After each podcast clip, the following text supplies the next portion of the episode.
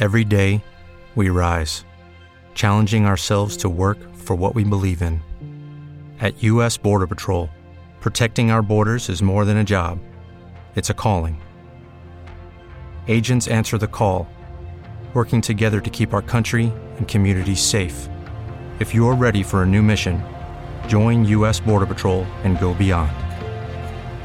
Learn more at cbp.gov/careers.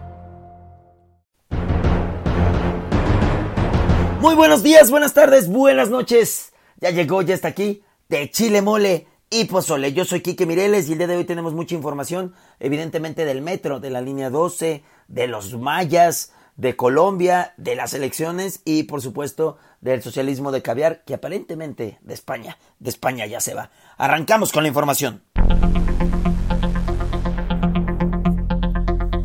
De Chile. Una vez más, fuimos testigos del dolor y sufrimiento que causa la incompetencia y la necedad de seguir, sin análisis alguno, las instrucciones del emperador del palacio. Cueste lo que cueste y cuesten las vidas que cuesten. La falsa austeridad que presume y presume el gobierno de Morena provocó que el presupuesto del metro desde el 2019 fuera el más bajo de los últimos años. Los 15 mil millones de presupuesto actual son el menor nivel desde el 2015. Esto a pesar de que las necesidades de mantenimiento son alarmantes. Fíjese, en teoría se le tendría que dar mantenimiento a trenes y vías cada 700 mil kilómetros de recorridos. Evidentemente esto no sucede y hoy en día el mantenimiento, si es que llega, ocurre después del millón y medio de kilómetros. Y esto, y esto para solo ponerle un ejemplo, ¿eh? El presidente brilló por su ausencia durante toda la noche de la tragedia de la línea 12 no se posicionó sobre el tema, a pesar que hablamos de la peor tragedia del metro en la historia. Y cuando por fin habló en su mañanera, lo hizo, pero en apoyo de Claudia Sheinbaum, no de los familiares de las 25 víctimas mortales y más de 80 heridos. Así es este gobierno, que solo mira la paja, la paja en el ojo ajeno. Nadie, pero nadie habló del subejercicio de 580 millones del presupuesto del metro. Nadie habló de la falta de un jefe de mantenimiento del metro. Nadie habló de la decisión de Ebrard y Mario Delgado en 2007 por cambiar el tipo de trenes, vías y trayectos por ahorrarse unos pesos.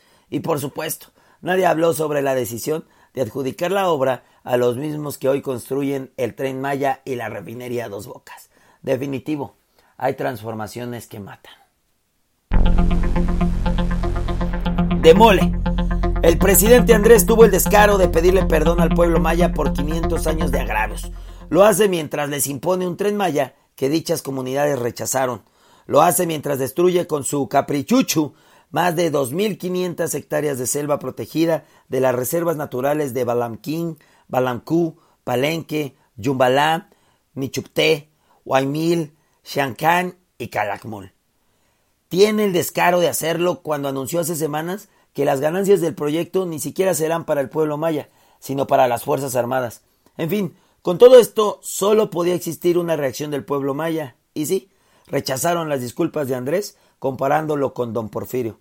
Algo irónico para el paladín juarista de la pseudoizquierda mexicana, que de izquierda, le digo, no tiene, no tiene absolutamente nada. De Pozole, Colombia está bajo fuego.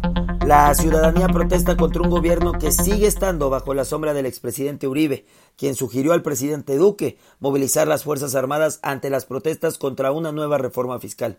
Veinte muertos, 800 heridos y más de 400 detenidos es el saldo de la represión que hoy se vive en Colombia, donde el empoderamiento excesivo de las Fuerzas Armadas ha provocado un alarmante número de violaciones a los derechos humanos. Para que le vayan tanteando el agua a los camotes por acá, con su afán de seguir militarizando todo lo que se pueda. Aquí está la prueba de que no es cuestión de ideologías.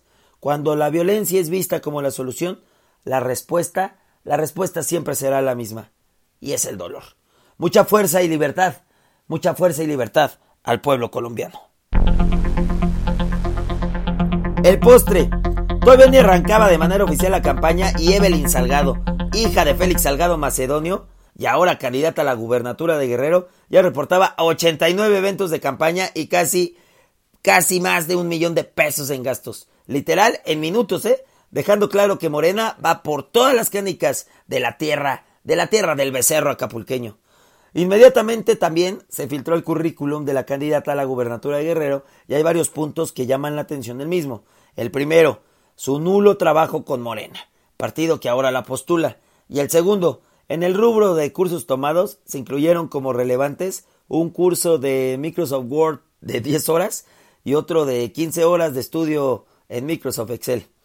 Luego, conste, ¿eh? luego no nos andemos preguntando por qué pasan las desgracias como las de la línea 12. Cafecito, cafecito.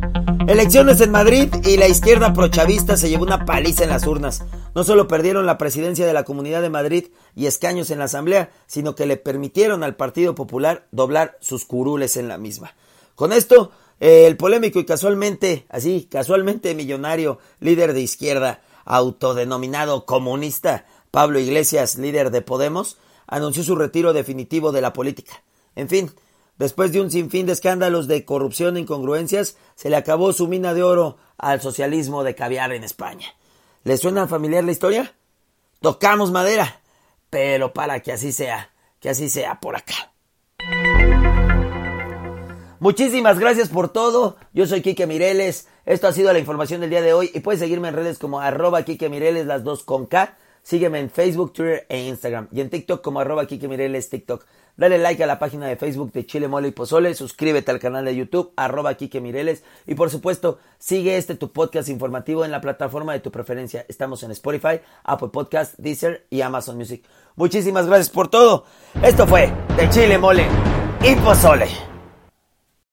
Every day, we rise, challenging ourselves to work for what we believe in.